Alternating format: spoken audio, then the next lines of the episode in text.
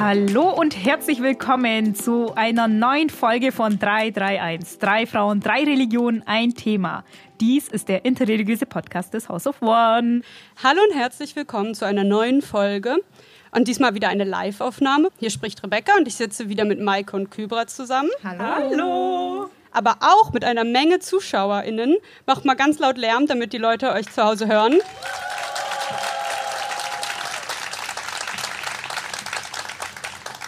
Und heute soll es ums Thema Heimat und Zugehörigkeit ähm, gehen. Und zwar nach, sitzen wir hier gerade nach dem Tag deutschen, des deutschen Nationalfeiertags und möchten einfach die Ideen von Heimat und Zugehörigkeit reflektieren. Und heute gibt es wieder einen ganz besonderen Twist. Die ZuschauerInnen hier, habe hab ich denen schon das Konzept vorgestellt, aber wir haben hier auf der Bühne einen vierten Platz und versuchen heute Stimmen aus dem Publikum auch aufzunehmen. Das heißt, ihr werdet heute die ein oder andere unbekannte Stimme hören, liebe ZuhörerInnen, um unsere Debatte einfach ein bisschen weiter ähm, zu be also einfach zu erweitern und irgendwie neue Stimmen auch zu hören. Wir sitzen auf einer Bühne und wir sollten erwähnen, warum wir hier sind und was das hier heute ist, Rebecca. Das stimmt.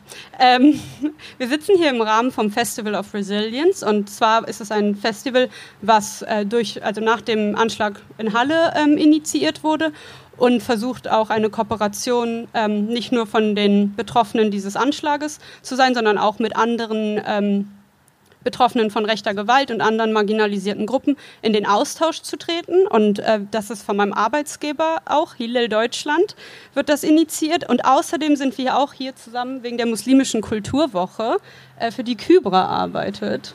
Genau, ähm, jedes Jahr, das ist das dritte Mal, dass die muslimischen Kulturwoche stattfindet. Und dieses Jahr sind wir sehr glücklich, dass wir das auch mit äh, Festival of Resilience zusammen ähm, für diesen Tag eben eine Veranstaltung zusammen in Kooperation stattfinden lassen dürfen und können und dass ihr unserer Einladung gefolgt seid. Vielen lieben Dank. Wir freuen uns sehr, heute bei euch zu sein. Wir freuen uns sehr, Gästinnen bei beiden Veranstaltungen zu sein und vor allem heute vor und mit euch zu diskutieren. Also macht es euch jetzt so richtig gemütlich, spitzt die Ohren, ähm, schaltet euren Kopf an, trinkt noch einen Schluck und dann geht es jetzt richtig los mit dem Thema. Gut, also ich habe ja schon angedeutet, heute geht es um Heimat. Und äh, wenn man den Duden aufschlägt, dann findet man die folgende Definition. Ein Land, ein Landesteil oder Ort, in dem man geboren und aufgewachsen ist und sich durch ständigen Aufenthalt zu Hause fühlt. Und dann in Klammern oft als gefühlsbetonter Ausdruck enger Verbind Verbundenheit gegenüber einer bestimmten Gegend. So viel dazu erstmal. Aber mich würde interessieren, Maike Kybra, und das wäre auch die erste Frage, wenn jemand also kommen möchte auf den vierten Stuhl, ihr seid herzlich eingeladen. Wie würdet ihr Heimat definieren, Maike? Ich finde, die Frage ist riesengroß und mir fällt es richtig schwer, die ja in Kürze zu beantworten. Ich habe in erster Linie auch Bauchschmerzen mit diesem Begriff und ich verwende den eher weniger und eher selten. Ähm, für mich ist Heimat, um das in Kürze oder auf den Punkt zu bringen, ein Ort, an dem mein Herz zur Ruhe kommt, ein Ort, an dem mein Herzen ja in Frieden ist oder befriedet ist. Und äh, ich definiere das weniger als ein Ort, der örtlich verortet ist, also in dem Ort, in dem ich aufgewachsen bin. Da habe ich weniger Heimatgefühle, sondern ich wollte ehrlich gesagt ganz schnell diesen Ort verlassen. Das ist so ein kleiner Vorort in Bremen, Fegesack. Hallo. Nach Bremen, Fegesack, falls irgendjemand dort zuhört gerade.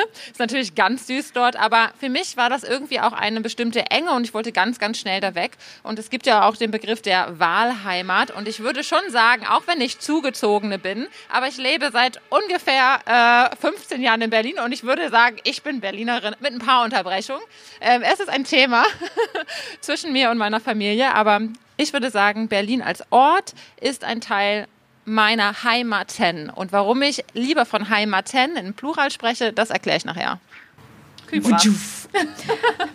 also ich würde tatsächlich auch direkt da weitermachen, wo du aufgehört hast. Für mich, ähm, ich würde es auch sagen, Heimat ist nicht nur eins, ein Ort. Es ist auch nicht nur unbedingt ein Ort, es ist ein Gefühl, wo man sich beheimatet fühlt. Es ist manchmal personenabhängig, manchmal ortsabhängig, manchmal, ähm, wenn, wenn ich etwas rieche, dann denke ich, oh, das riecht auch wie Heimat. Äh, positive Gerüche. Ähm, und, und Für die BerlinerInnen muss man das nochmal sagen. und, und ja, deswegen finde ich, ähm, wenn ich von Heimat spreche, dann spreche ich meistens von Dillingen. da wo ich geboren bin, da wo meine Eltern immer noch leben und ich ähm, sie ähm, besuchen gehe.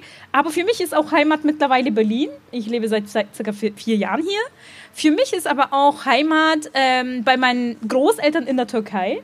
Also ich finde, es ist schön, ähm, an unterschiedlichen Orten eine Heimat finden zu können und dass diese Orte oder Menschen oder eben dieses, diese Heimat sich einfach ändern kann und ähm, ja, ähm, manchmal kann sich vermehren, manchmal auch ähm, ähm, ähm, vermindern. Ich würde auch weniger sagen, dass es örtlich ist, sondern ich würde auch sagen, dass es eine Idee sein kann mhm. oder ähm, ein etwas, das was, was Menschen verbindet, mhm. ähm, an dem sie gemeinsam arbeiten, vielleicht eher in Richtung Projekt. Mhm. Das würde ich auch noch hinzufügen. Rebecca, Heimat.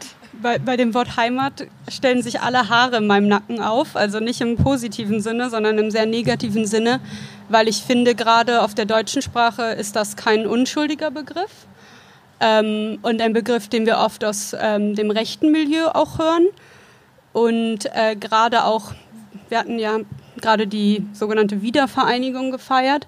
Und wenn man sich überlegt, wie viele ähm, rassistische Attentate in den 90er Jahren ähm, in Deutschland, in diesem sogenannten wiedervereinigten Deutschland geschehen sind, auch mit gerade aus diesem Heimatsgefühl, ähm, da wird mir so ein bisschen anders, muss ich sagen. Obwohl, was ich ganz spannend fand, ich habe heute mal ähm, auf meinem Instagram einfach so eine kleine, so eine Frage Ding aufgemacht und habe so gefragt, okay, was verbindet ihr mit dem Begriff Heimat?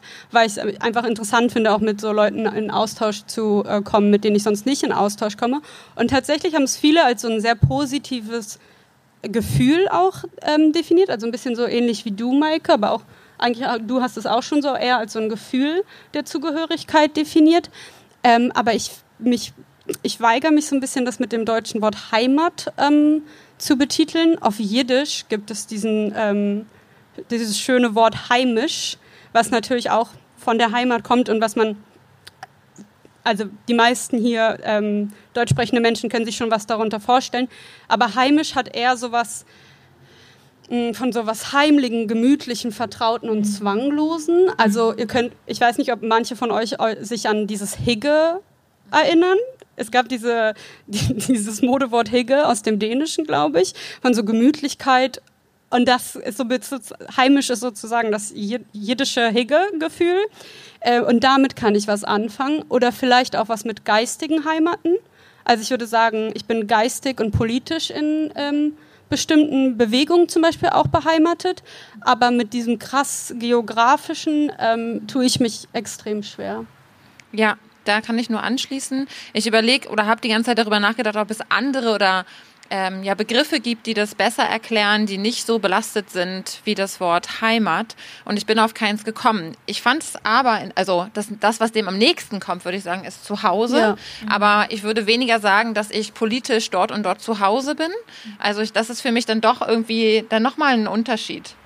Meinst du, weil es intimer, privater ist? Ja, oder? genau. Mhm. Weil ich das eher genau persönlich interpretiere oder eher individualistischer ähm, als ja Heimat. Vielleicht entwickeln wir ja ähm, mit Auftakt äh, unseres unserer Diskussion hier heute unseres Podcastes ein neues Wort. Das wäre auf jeden Fall sehr spannend.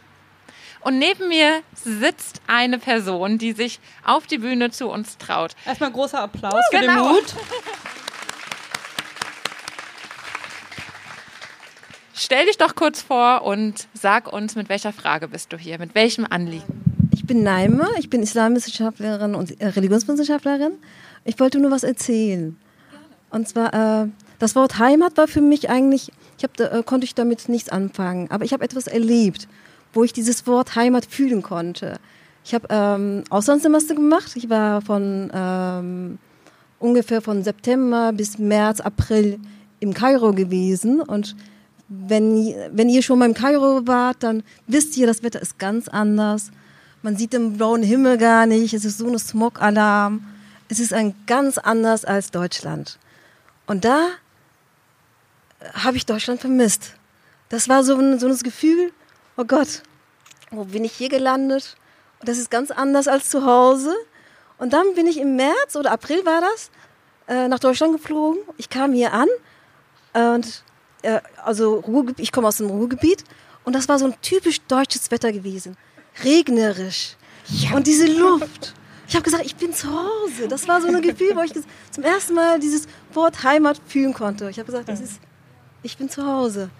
Aber ich finde, das bringt es auf eine andere Definitions- oder Interpretationsebene Heimat zu fühlen, so wie du es gerade beschrieben hast, vielleicht mit den Worten auch Heimweh oder du hast es ja beschrieben als Zuhause fühlen. Hier fühle ich mich zu Hause oder ich habe mein Zuhause vermisst. Ja. Ja, das wollte ich jetzt sagen. Danke, Danke. für eine schöne Geschichte. Ja. Ich finde es echt spannend, dass man im Urlaub, man sehnt sich nach, nach dem eigenen Kissen. Kennt ihr dieses Gefühl? Ich habe immer mein eigenes Kissen dabei. Ah, okay, so kann man es auch lösen. Ein bisschen neurotisch. Ich hatte noch den Gedanken, also so fangen wir immer an, wenn wir noch was sagen wollen, uns nicht an den Plan halten. Vor allem gibt es bei uns ja in unserem Podcast immer eine Person, die sagt, ja, ich moderiere, ich ähm, kümmere mich um so einen Fahrplan und wir sprengen das eigentlich jedes Mal. Also Rebecca macht wahrscheinlich so einen inneren Eye-Roll. Jetzt kommt Maike Nein. schon wieder mit ihren Gedanken, Nein. die sie sich gemacht hat. Aber ich hatte das, den Gedanken, den möchte ich jetzt auch noch sagen, kann ich eigentlich Heimat sein für andere? Also ich finde, Heimat ist immer auch ein in Beziehung setzen und in Beziehung zueinander leben zwischen Mensch, Umwelt. Ich würde jetzt auch als äh, Christin, als gläubige Person auch noch Gott ins Spiel bringen. Da kommen wir sicherlich gleich auch noch zu. Und dann habe ich auch gefragt, kann ich auf einer ähm, menschlichen Ebene auch Heimat sein für andere? Und dann habe ich mich daran erinnert, wie das war, als mein Kind geboren wurde und ich meinen Sohn im Arm hatte und gemerkt habe, wie ich zu Hause plötzlich wurde für ihn und dass ich seine Heimat war. Und ähm, wenn genau mein Kind bei anderen Menschen war, dann rochen die anders, dann hat sich das anders angefühlt, dann waren die im ersten Moment nicht so sehr Heimat wie bei mir. Und das hat mich in meinem Innersten überhaupt berührt, ähm, das zu erleben das wollte ich teilen und diese Frage irgendwie gerne mitgeben, dass Heimat, glaube ich, auch etwas ist, woran wir selber mitarbeiten können, um das für andere sein. Das muss nicht zwangsläufig äh, mit Kindern zu tun haben, sondern das kann ja auch auf einer gesellschaftspolitischen Ebene sein. Ich würde auch ähm, dazu, wir haben noch eine neue Person gerade auf der Bühne und die kommt auch gleich zu Wort. Ich verspreche es, aber ich muss auch kurz noch was loswerden. Ähm, ich habe ja vorhin gesagt, dass ich mich schwer falle ähm, mit dem Geografischen an der Heimat, weil ich das mit was Nationalistischem und Rechten verbinde tatsächlich. Aber wo du gerade gesprochen hast, Maike, ich glaube, der, der Ort, der für mich am meisten geografisch Heimat ist, ist das Haus von meinen Großeltern. Mhm. Ähm, und ich glaube auf jeden Fall sehr daran, dass andere Menschen Heimat sein können. Wir haben eine neue Person. Oh, ja. hallo, hallo. Äh, ich bin Ina. Danke für den Stuhl. ähm, das, das war sehr schön, was du äh, was du hast gesagt. Ich habe auch ähm, eine Tochter. Und ähm, ja, ähm, ich habe eine Frage. Mhm. du hast gesagt, dass ähm, eine Idee kann auch Heimat sein. Mhm.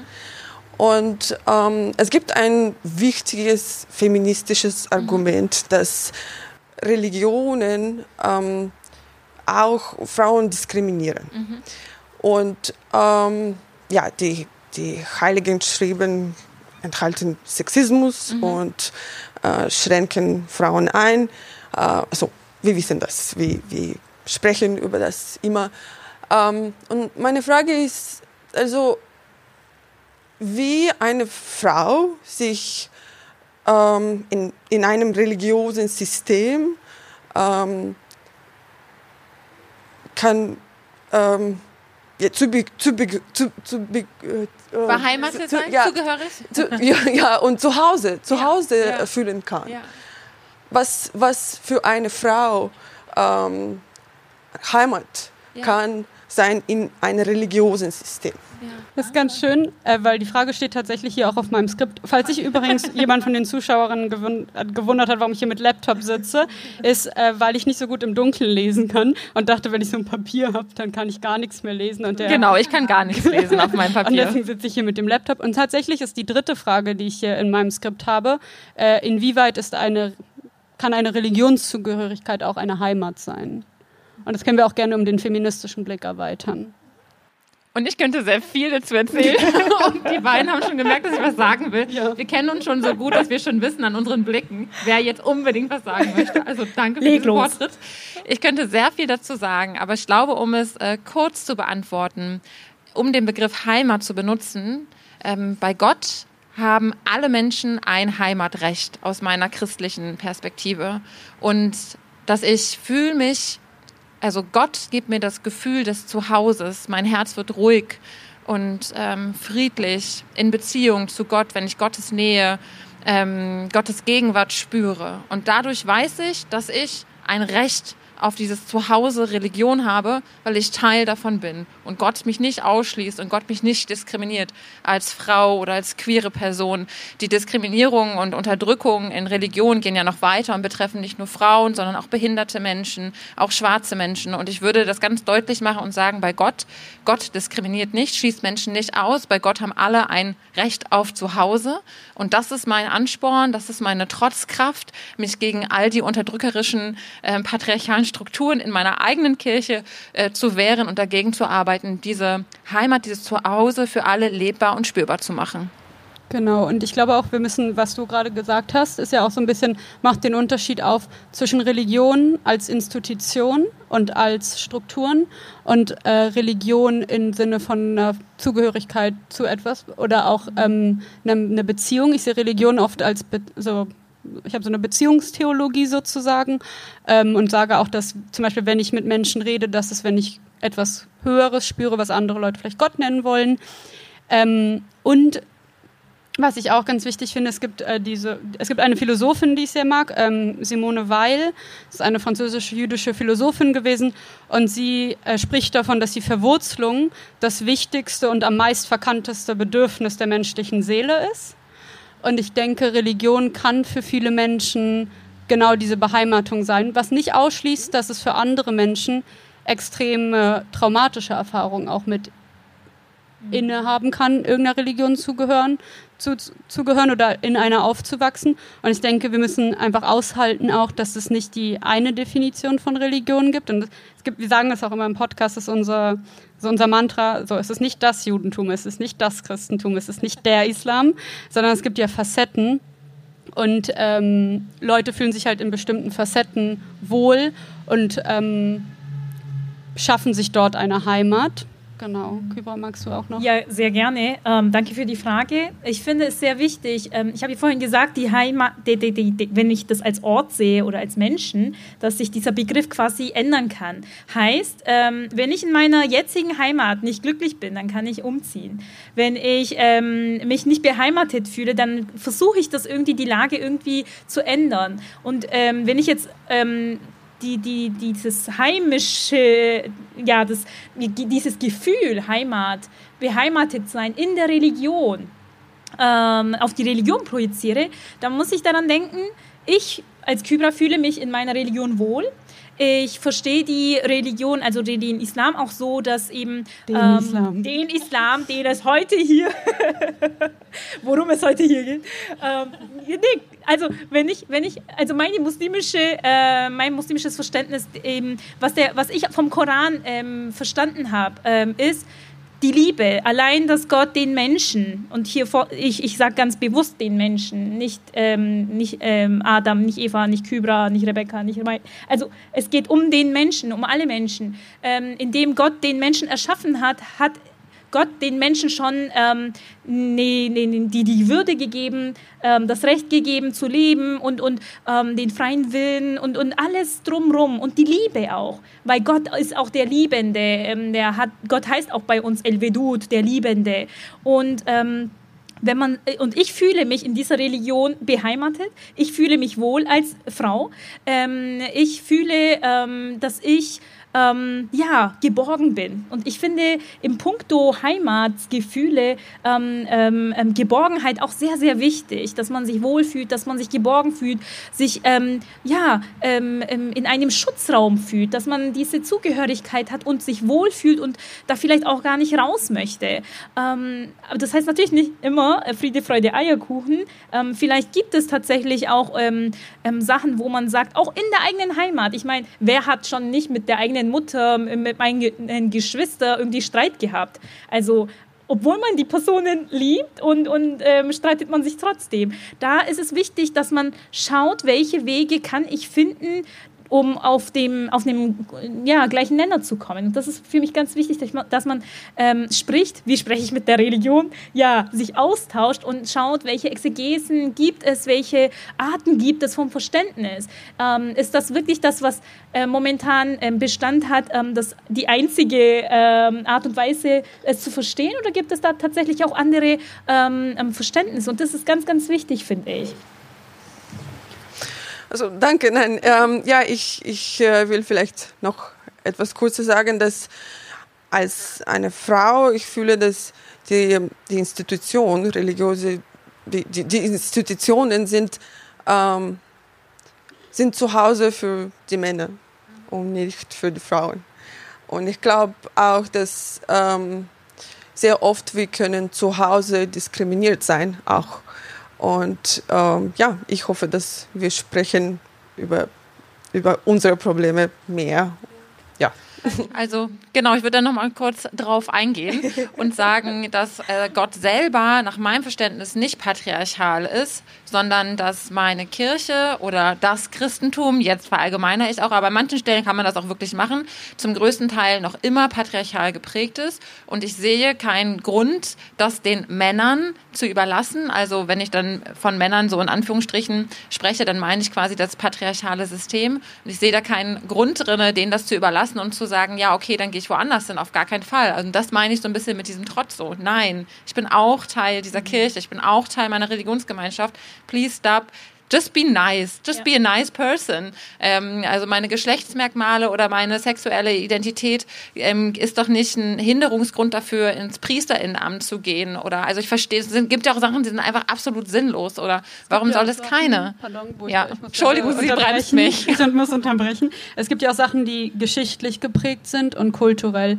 Und es ist manchmal schwierig, ähm, so ein bisschen so, was war zuerst da, die Henne oder das Ei.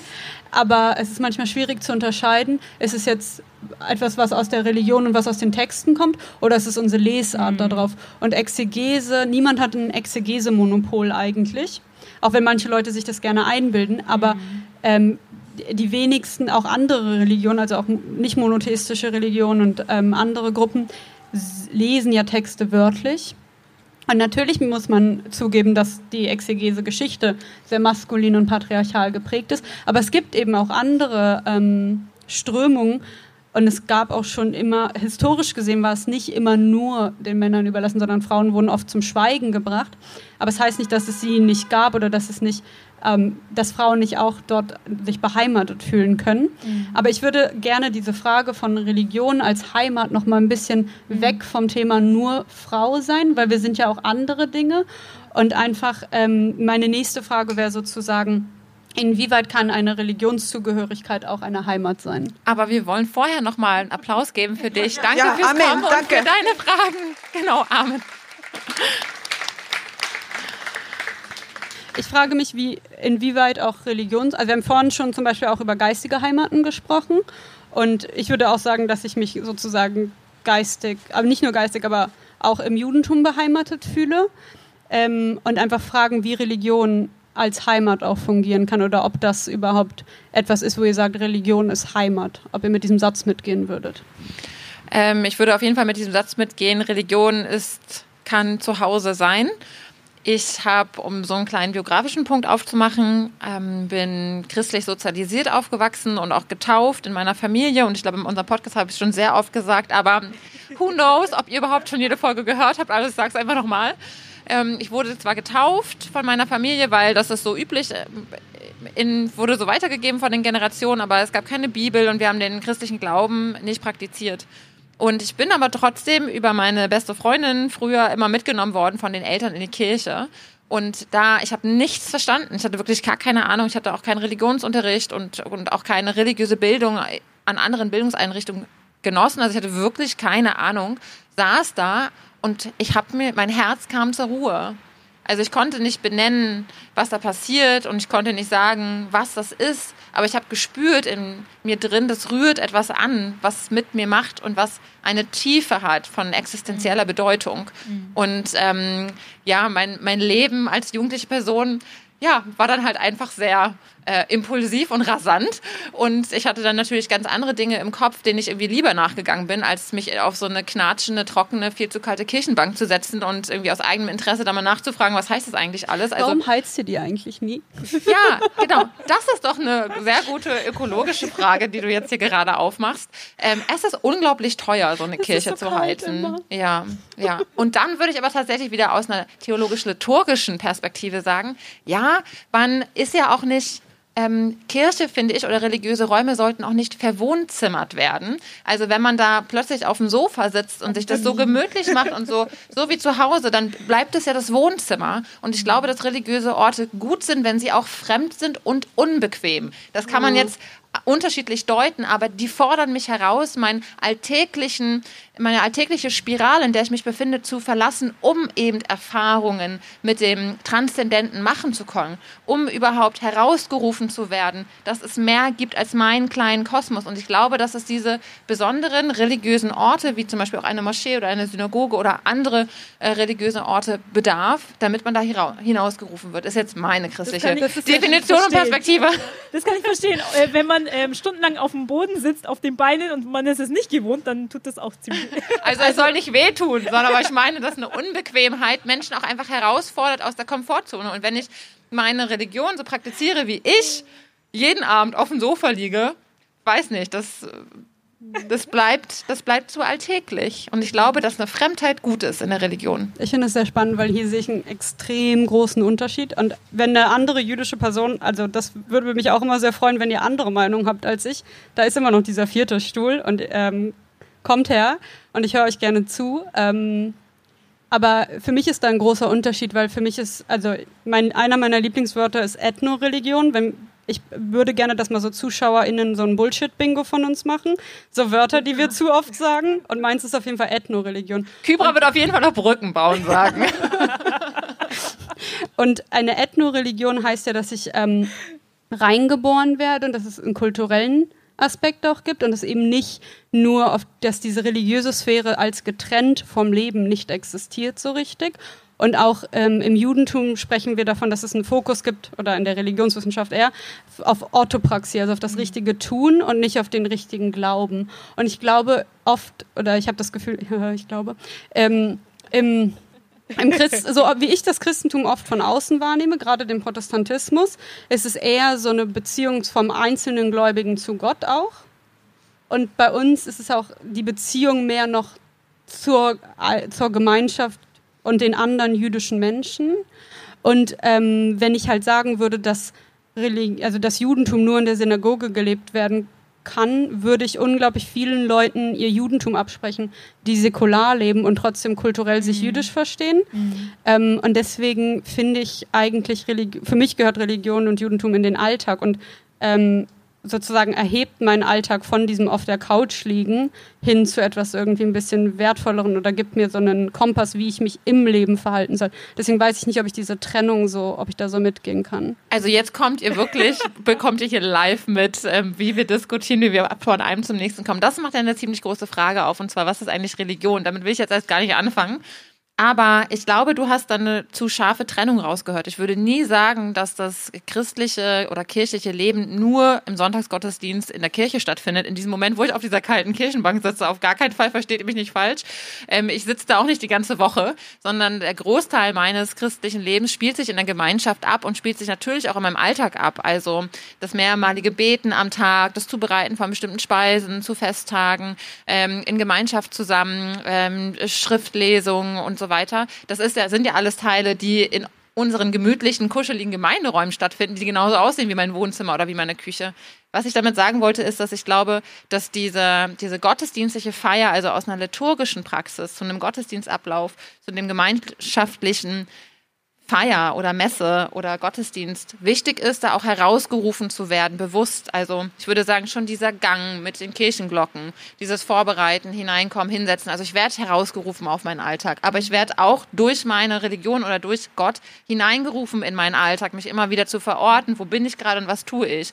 Das, das führt jetzt zu weit. Wir ja, kommen zurück zum Thema. Ich, ich, kann vielleicht so, ich, ich kann beide verstehen. Ähm, ich finde es ganz wichtig, ähm, bei uns gibt es das Konzept auch sehr, sehr wichtig. Ähm, die Religion macht was mit mir und ich mache was mit der Religion und die Beziehung zwischen mir und Gott, das ist eben das Wichtigste. Institutionen lasse ich jetzt mal beiseite, weil das Wichtige sind jetzt nicht unbedingt Institutionen, sondern die Beziehung zwischen mir und Gott. Wie ist meine Beziehung zu Gott? Wie ähm, sehr beschäftige ich mich mit Gott? Wie viel Zeit räume ich für Gott ein? Und ähm, all das. Und jetzt immer einen Schluck nehmen über Gott. Gott, Gott. ähm, und ähm, genau, und das ist ganz, ganz wichtig. Und für uns ist es auch ganz wichtig, das, da komme ich jetzt zu dem Punkt, äh, zu der Kirche und unbequem zu werden, aus der Komfortzone rausgehen. Das wollte ich benutzen. Ähm, das finde ich auch ganz wichtig, ähm, weil ähm, der, der Mensch ähm, gewöhnt sich an sehr vieles. Und ähm, im Islam heißt es, du, du sollst kein monotones Leben führen. Also es soll immer wieder was Neues äh, mit ins Spiel Seht ihr, ich hab's gesagt. und und ähm, damit meint man aber auch nicht nur immer heute diese Party, diese morgen die andere Party. Das ist nicht gemeint. Gemeint ist eigentlich, du sollst noch mehr dazu lernen. Du sollst dich mehr erkundigen. Dein heutiges Wissen soll sich morgen vermehren. Und und ähm, da finde ich äh, es wieder ganz spannend, ähm, da, dass dieses Gefühl, ähm, die Beziehung. Da, da, ich, ich merke gerade beim Reden, dass wir von Heimat ganz weit entfernt sind momentan. Aber ich habe die Frage noch im Kopf, die du gestellt hattest. Aber genau, geht ihr mit dem Satz mit, ähm, ob Genau. Religion ähm, Heimat Heimat, ist? Und ich bin mit ihm vorhin weggegangen, deswegen spreche ich hier über ein anderes Thema. komme ich zurück zu meiner Geschichte. Wie ich angefangen habe, also ich hatte euch ja kurz erzählt, dass ähm, ich, in, dass mir Kirche fremd war, aber ich ein äh, Zuhausegefühl hatte und das hat sich zum Glück verstärkt dadurch, dass ich durch Zufälle und sehr viele Wege, das habe ich auch mal sehr ausführlich in einer Folge erzählt, im Studium der Religionspädagogik gelandet bin. Ich hätte das nie gedacht und geplant. Also wenn ich meinem 14-jährigen Ich sage, Maike, du bist mal Pfarrerin mit 34 in Berlin und hast deine Kirche und machst einen interreligiösen Podcast, hätte ich gesagt, what? Is it even me? Aber ja, die Wege Gottes, ähm, wo sie uns doch hinführen. Und ähm, ich habe ein viel stärkeres Zuhausegefühl ähm, und mir mein Zuhause auch eingeklagt und fordere das immer wieder ein. Also mein Zuhause in meiner Religion und in meiner Kirche vor allem. Äh, mein Zuhause bei Gott nicht. Da weiß ich, das ist gegeben, das ist da. Und trotzdem fühle ich mich manchmal fremd. Manchmal schäme ich mich, Fremdscham gegenüber, wie ja verkorkst und vergurkt doch einige meiner äh, christlichen Geschwister doch sind, wie einige, weiß ich nicht, Gemeinderäume aussehen, wie eigene äh, bestimmte Traditionen sind oder Rituale. Ähm, Genau, bestimmte Auslegungen, die sind dann manchmal fremd für mich. Und das fand ich einen interessanten Gedanken, als ich darauf gekommen bin, dass auch in einer Heimat oder auch in einem Zuhause, jetzt vermischen wir die beiden Begriffe, obwohl man die auch mal, glaube ich, trennen sollte, das wäre sicherlich auch gut, Fremdheitsgefühle aufkommen können. Man entfremdet sich manchmal auch, also da komme ich jetzt zu einem ganz anderen Punkt, ähm, der Heimat, weil das dann irgendwie dem, der einen, der, die, die einen auch nicht mehr passt. Und ähm, ich finde, ähm, dass ich wollte zu dem Punkt kommen, Heimat ähm, und Migration. Ähm, ich kenne das zum Beispiel auch aus der Geschichte, vor allem aus, aus meiner äh, Opa-Generation, die in der ersten Generation nach, nach Deutschland gekommen sind und ähm, hier erstmal nicht ähm, die Absicht hatten, eine neue Heimat aufzubauen. Und ähm, das war einfach so, wir gehen zum Arbeiten und dann gehen wir wieder zurück in die eigene Heimat und hatten wahrscheinlich damals nicht äh, im Kopf, dass die dritte Generation mal, die, also meine Generation, die hier geboren wird, ihren Heimat in Deutschland haben wird. Und das ist, finde ich, auch wieder eine ganz andere Art und Weise, ähm, wie sich die, ähm, die, die Geschichte von den Menschen auch ganz, ganz rasch ändern kann. Ähm, wie wir haben Menschen, die von derselben Familie kommen, unterschiedliche Heimate haben, ähm, auch wenn die Wurzeln gleich bleiben. ich, ähm, also ich will dir das jetzt nicht so mansplainen oder so, aber für mich ist es eigentlich wichtig zu sagen, auch, es ist ja nicht nur die Intention nicht von den Leuten geworden, also gewesen, die Ja. hierher geholt wurden, sondern Deutschland wollte nie, dass diese Menschen hier leben und sich beheimatet fühlen auch. Also es wurde ja alles dafür gemacht, dass ähm, und immer noch viel meiner Meinung nach, dass äh, Migrantinnen sich nicht beheimatet fühlen in Deutschland und nicht nur Migrantinnen, sondern auch andere ähm, marginalisierte und Minderheitengruppen, weil zum Beispiel auch tatsächlich ähm, die deutsche ähm, Mehrheitsgesellschaft immer noch mit so einem christlichen, mit so einer christlichen Farbe bepinselt ist. Also da ist immer noch, so die Norm ist das Christentum auch in Deutschland als offiziell gibt es eine Trennung von Staat und Kirche, aber wenn wir uns dann das so anschauen, dann fühlt es sich für mich oft nicht getrennt an. Ähm, Und deswegen ist zum Beispiel auch das Judentum viel mehr meine Heimat als der Staat Deutschland, weil ich glaube, weil ich nicht das Gefühl habe, dass ich unbedingt immer mitgedacht werde. Mhm. Ähm, ja, genau, das wollte ich noch. Ich, find, ich finde, dass die Perspektiven von Menschen, die ähm, in Deutschland ein neues Zuhause finden oder ähm, hier leben, hierher gekommen sind, aus welchen Gründen auch immer, ich finde, das ist nicht relevant. Ich finde, relevant ist, dass sich Menschen ähm, die hier lebten, Gedanken darüber machen, wie können wir eine Heimat sein, slash werden. Also da denke ich wieder so ein bisschen an Heimat als mhm. Haltung, Heimat als Projekt. Ähm, dass, oder dass, dass das hier Heimat werden kann für andere Menschen. Das ist für mich eigentlich der gesellschaftspolitische Handlungsauftrag an die christlich-weiße Mehrheitsgesellschaft. Ähm, genau. Ja, und genau an solchen Situationen ist es dann wahrscheinlich wichtig für diejenigen, ähm, sich eine ähm, Gemeinde, Gemeinschaft zu suchen, wo man sich eben beheimatet fühlt. Und das ähm, wird dann einfach größer, das vergrößert sich. Und, und da spielen dann wieder, würde ich sagen, ähm, Institutionen wie, wie Kirche, Synagoge, Moschee wieder eine große Rolle, weil Menschen wissen, da werde ich hingehen, ähm, und, und mit Gleichgesinnten vielleicht ähm, zusammenkommen. Auch wenn sie nicht gleichgesinnt sind, ähm, haben wir Punkte, wo ich mich nicht erklären muss und ähm, ich akzeptiert werde, so wie ich bin. Ähm, genau, wir haben jetzt viel auch über so Exklusion eher geredet, mhm. anstatt über dieses Beheimatetsein. Deswegen wäre meine nächste Frage, aber wann fühlt ihr euch denn in der Religion am meisten beheimatet? Oder habt ihr so eine Anekdote, wo ihr erklären könnt, was dieses Heimatsgefühl ausmacht und wie das aussieht. Und nochmal eine Erinnerung, da ist immer noch der leere Stuhl und wir, wir sind ganz gespannt auf eure ähm, Anekdoten und auf eure Meinungen im Publikum. Ja, ähm, ich kann vielleicht ein Beispiel geben und zwar ähm, die Individualität, äh, die Beziehung zu Gott, habe ich ja vorhin öfters erwähnt, ist ganz ganz, ganz stark. Ähm, und wo ich mich am meisten in meiner Religion beheimatet fühle, ist tatsächlich, äh, wenn ich in meinem äh, Schlafzimmer bin, ähm, gebetet habe, ähm, vielleicht Nachtgebet und danach dort noch eine Weile sitze, ähm, mit Gott spreche, bete, also ähm, nicht das Hauptgebet verrichte, sondern ein Bittgebet ausspreche und äh, in tiefen Gedanken bin und manchmal gar nicht spreche, sondern nur einfach ähm, vor mich hin sehe, weil ich weiß, Gott hört mich, auch wenn ich es nicht ausspreche. Und, und diese, ja, so, ja, ähm, intime, privaten äh, Zeiten würde ich tatsächlich am meisten als ähm, Zeiten benennen, wo ich mich am meisten beheimatet fühle. Also am meisten, wo meine Beziehung zu Gott, ähm, ja, aufrecht ist vielleicht auch. Also für mich wird Heimat in meiner Religion dann spürbar, erlebbar, wenn ich weiß, ich werde gehört und ich bin wirksam und es gibt so eine Rückkopplung, also so eine Resonanz. Und das erlebe ich zum Beispiel, wenn ich konkret Heimat zu Hause schaffen darf, zum Beispiel durch eine Taufe oder durch, die, durch das gemeinschaftliche Feiern. Und besonders dann, wenn ähm, Menschen und Gruppen zusammenkommen, die in meiner Kirche noch immer eher diskriminiert werden. Zum Beispiel gibt es in meiner Kirche ja einmal im Monat Andachten von queeren Menschen, von queeren Christinnen für queere Christinnen.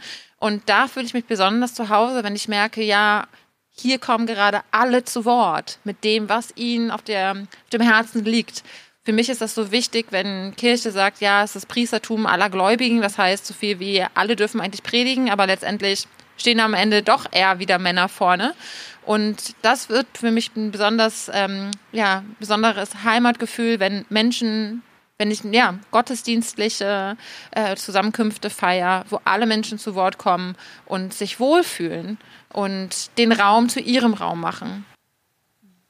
Ähm, ich würde, also Die beiden sprechen immer gerne über Gott und ich spreche nicht so gern über Gott. Und du über die Welt. Ich habe den besten Pullover an auf dem Weg hierher. Das muss ich noch Stimmt. kurz erzählen. Also auf dem Weg hierher gehe ich an einem Laden vorbei und da liegt dieser Pullover. Also das ist für mich wirklich Fügung. auf diesem steht Dog is God spelled backwards. Wie funny ist das?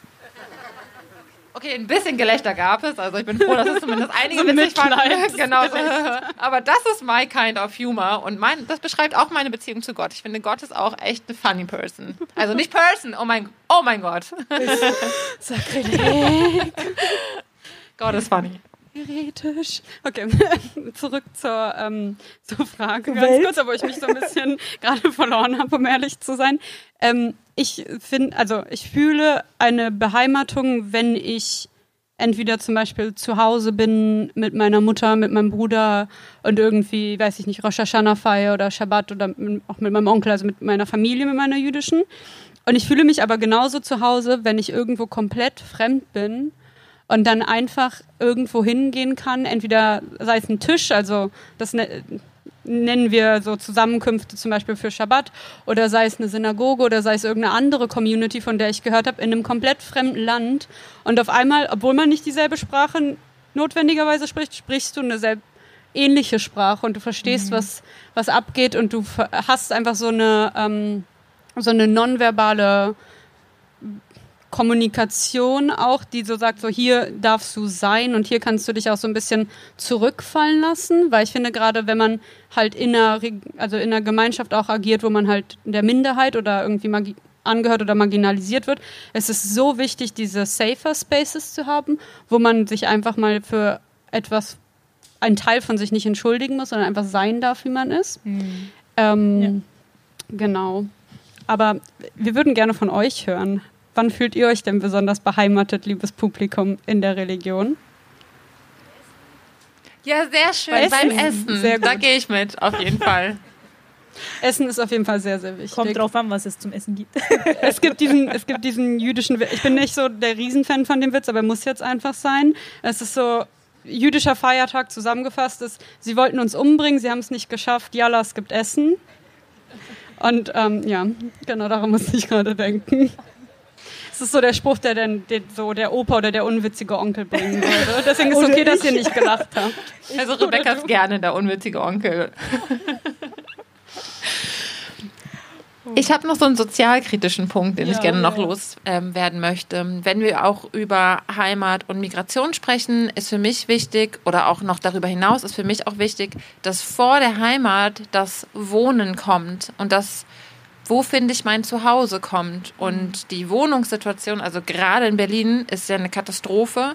Es ist Super. auch eine Katastrophe, wie mit Menschen umgegangen wird, ähm, die nach Deutschland fliehen zum Beispiel. Also auf welche Art und Weise werden sie untergebracht und zwar auf eine Art und Weise, in der sie keine Heimat und sei es nur eine temporäre finden können. Mhm. Ähm, und ich finde, dass das geändert werden muss und dass das angegangen muss und dass von dieser Perspektive aus gedacht werden muss, wie können Menschen ein Zuhause finden und das, da bedarf es einfach ähm, ja, eine 180-Grad-Wende würde ich mal kurz, um es zusammenzufassen, kurz zu sagen, sagen. Eigentlich hast du sozusagen gerade die Pavlusche Bedürfnispyramide aufgemacht, sozusagen. Also wir reden gerade was über so die Grundbedürfnisse, haben wir gar nicht richtig angesprochen in unserer Debatte, was vielleicht auch ein Kritikpunkt sein könnte, dass es ein bisschen elitär und abgehoben ist, unsere Debatte, sondern sind gleich oben so auf die Sachen gegangen, die nicht unbedingt notwendig sind zum Überleben. Genau, weil was ja unseren äh, Dialog auch ausmacht, ist, dass wir auch durchaus andere Meinungen haben. Und ich habe eine andere als Kybra. Du meintest ja eben, dass wenn man sich nicht beheimatet fühlt und nicht gut fühlt in seinem Zuhause, dann ja. kann man ja gehen. Und da würde ich sagen, ah,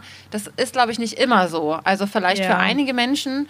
Ähm, und das ist immer total wichtig, dass wir da unsere Perspektiven ähm, erweitern. Oder, Abs genau. absolut. Ich merke auch, ähm, die Sätze, äh, wenn ich Sätze formuliere, dann habe ich natürlich irgendwie ein Beispiel im Kopf. Aber ja. wenn du das so sagst, natürlich. Also ich, ich habe es auch nicht gern, wenn Menschen zu mir sagen, geh zu deinem Land zurück. Ähm, ich bin doch da. Okay, die meinen wahrscheinlich Bayern. Aber es gibt auch einfach Leute, die wirtschaftsökonomisch ökonomisch nicht, also ja. wirtschaftlich ökonomisch ja. gar nicht fliehen können, ja. zum Beispiel. Oder so. Genau. genau. Und Menschen, die genau da gehe ich voll mit. Also besondere Herausforderungen haben, dass sie ihr Zuhause ähm, oder diesen Ort nicht verlassen können, sei es verortet oder als ähm, geistiger Ort.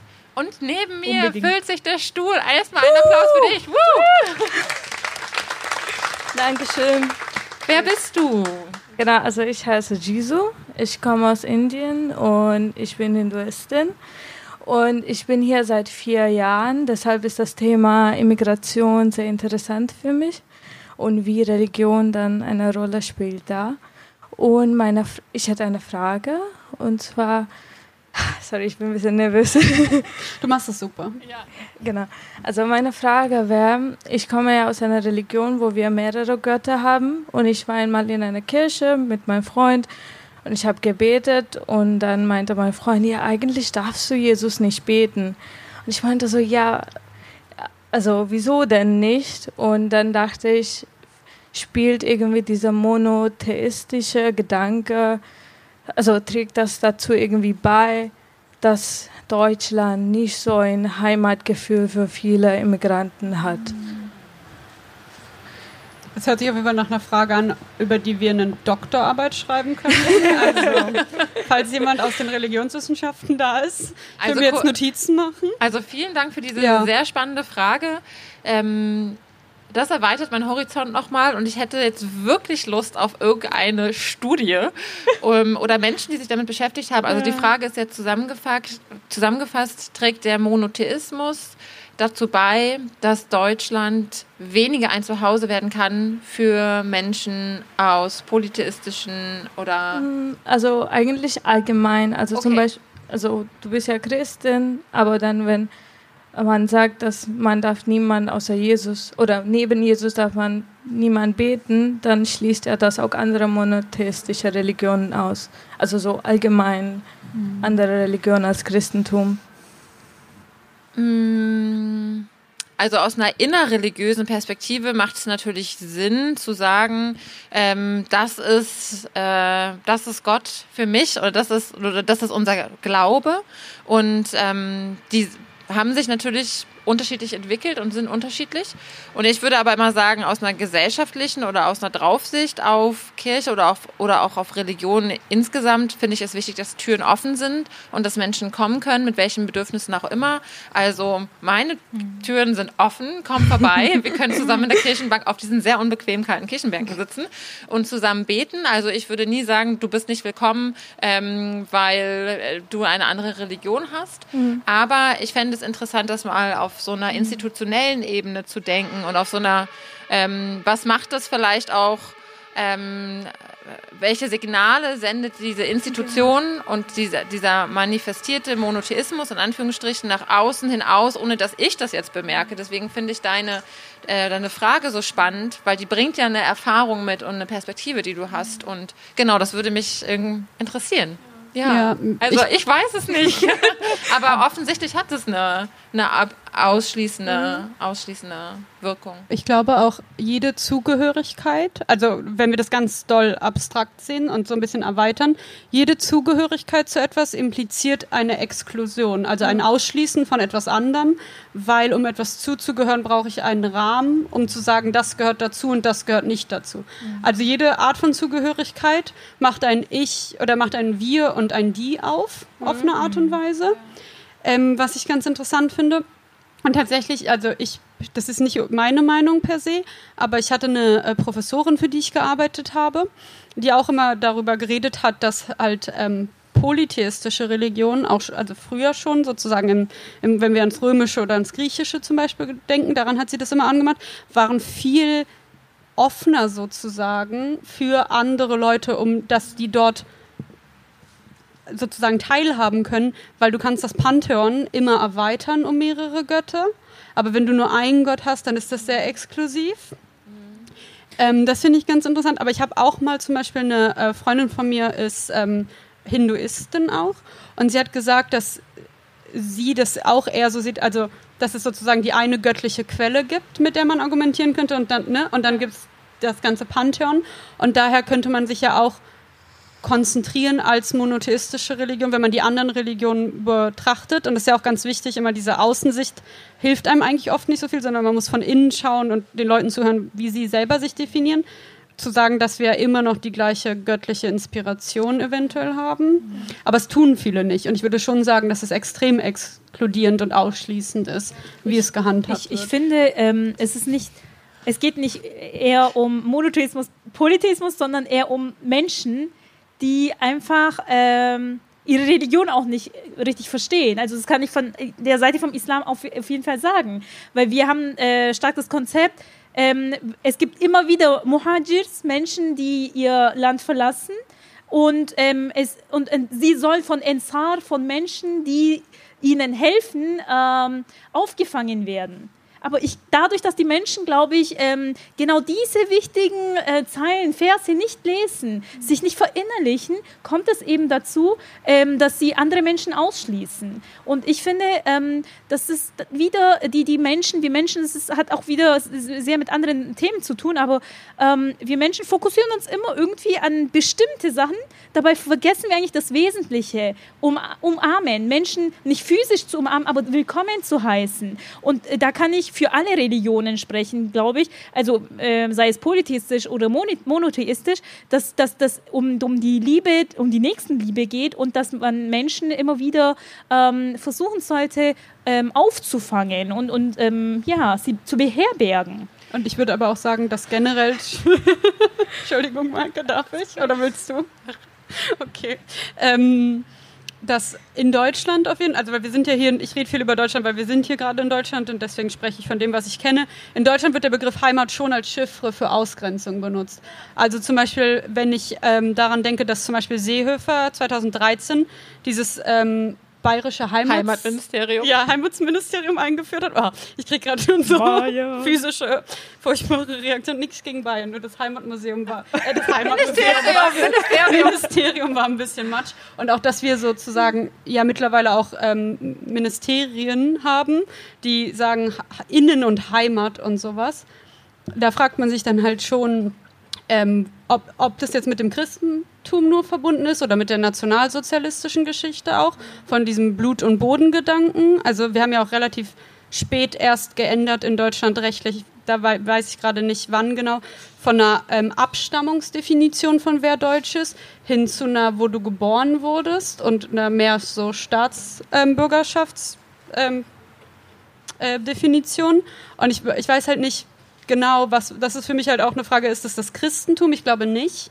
Und ist es der Monotheismus nur? Ich glaube nicht. Es kann ein bisschen was dazu beitragen, aber da ist irgendwas im Deutschsein, was das auch auslöst.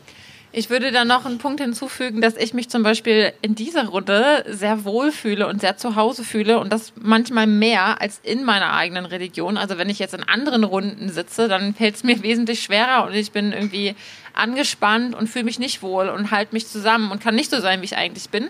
Und ähm, das finde ich eigentlich vielleicht nochmal interessant. Es ist wahrscheinlich keine richtige Antwort, aber vielleicht eine, ein Gedanke, ähm, dass der, die Auseinandersetzung und die Offenheit durch das Gespräch kommt. Und jetzt sage ich das, was Kybra immer sagen würde, Brücken bauen zueinander. Ähm, und das ist das, was uns dreien so wichtig ist an unserem Podcast, dass wir im Gespräch sind und dass wir versuchen, also wir können in der Theorie immer sagen, wir sind offen, aber wir versuchen es, ähm, miteinander einfach im Leben ähm, und unseren verschiedenen Religionen zu gehen.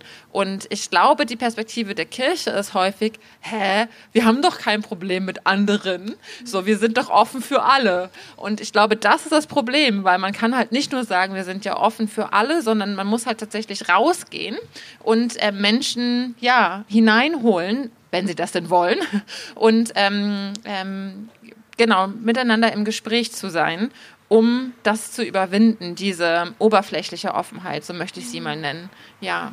Und das ist ja das, was du getan hast. Du bist in eine Kirche gegangen, ja. ähm, aus Interesse, ich interpretiere, interpretiere jetzt zum Gebet, ähm, weil du neugierig warst oder Lust hattest oder es wichtig für dich war.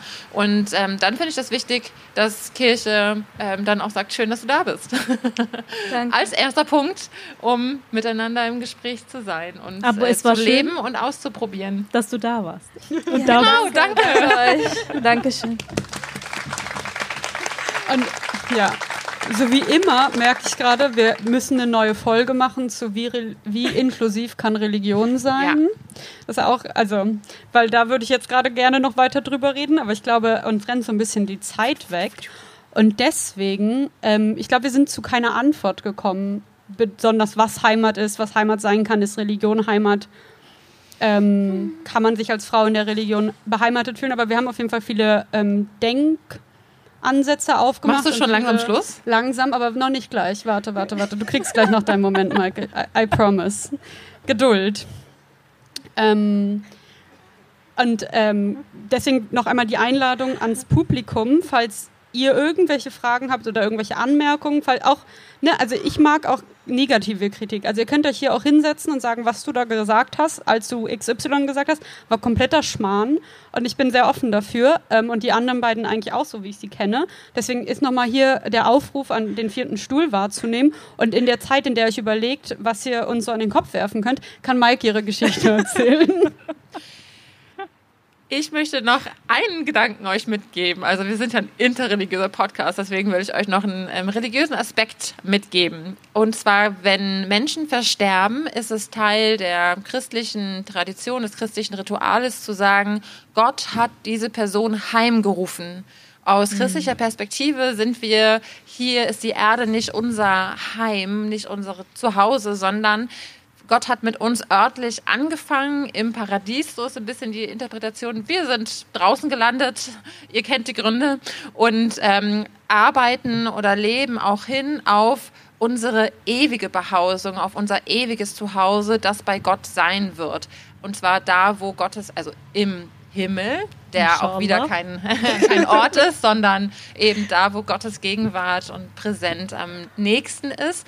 Aber ich finde das sehr tröstlich, ähm, wenn ich Beerdigungen ähm, halte, mhm. dann zu sagen, diese Person wurde von Gott heimgerufen und ist aufgenommen in den ewigen Frieden, in die ewige Ruhe, die äh, nicht mehr genommen werden kann, sondern dort geht es der Person gut, sie ist aufgehoben.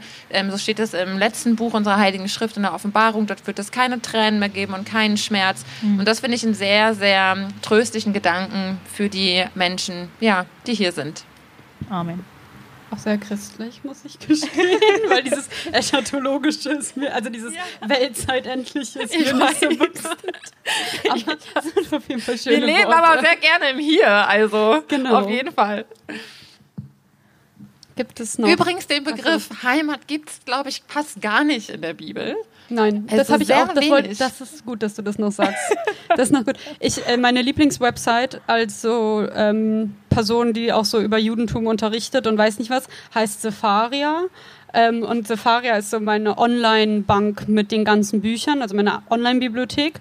Und ich war so Heimat auf Englisch auch. Home, Home ist nicht wirklich Heimat. Hm, und dann habe ich so versucht, so mehrere Sachen einzugeben und mir so Texte anzugucken.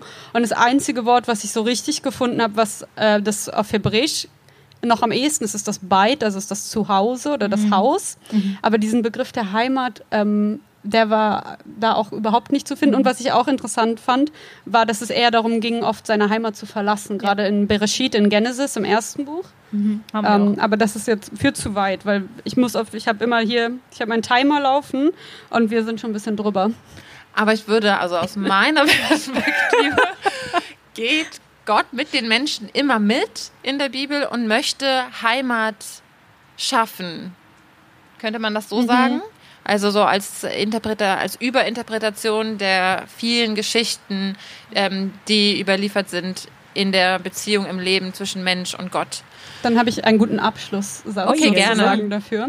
Ähm, als in meiner Recherche bin ich auf das Zitat von äh, Yehuda Amichai gekommen und ähm, auf, also er sagt auf Hebräisch Ha'adam yotze me'abait ve'habait eino yotze min ha'adam. Also ähm, eine Person verlässt das, seine Heimat oder sein Haus, aber das Haus verlässt niemals die Person.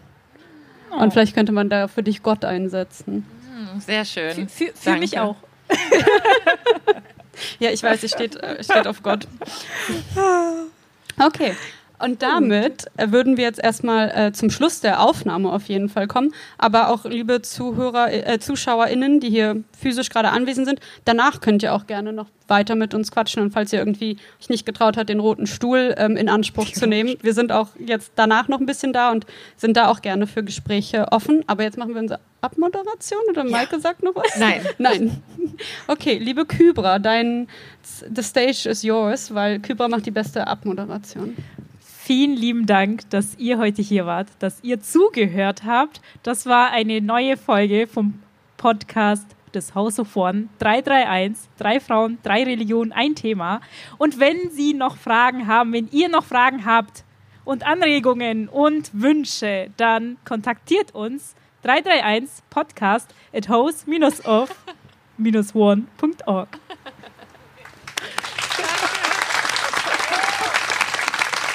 es ist, ich weiß nicht, wie viele Folge, aber äh, wenn wir die E-Mail-Adresse laut sagen, dann ist immer so ein Panik, so, sage ich es jetzt richtig, sage ich es jetzt richtig. Deswegen äh, hat Maike auch gelacht. Ähm, aber ich meine, ich habe es richtig gesagt.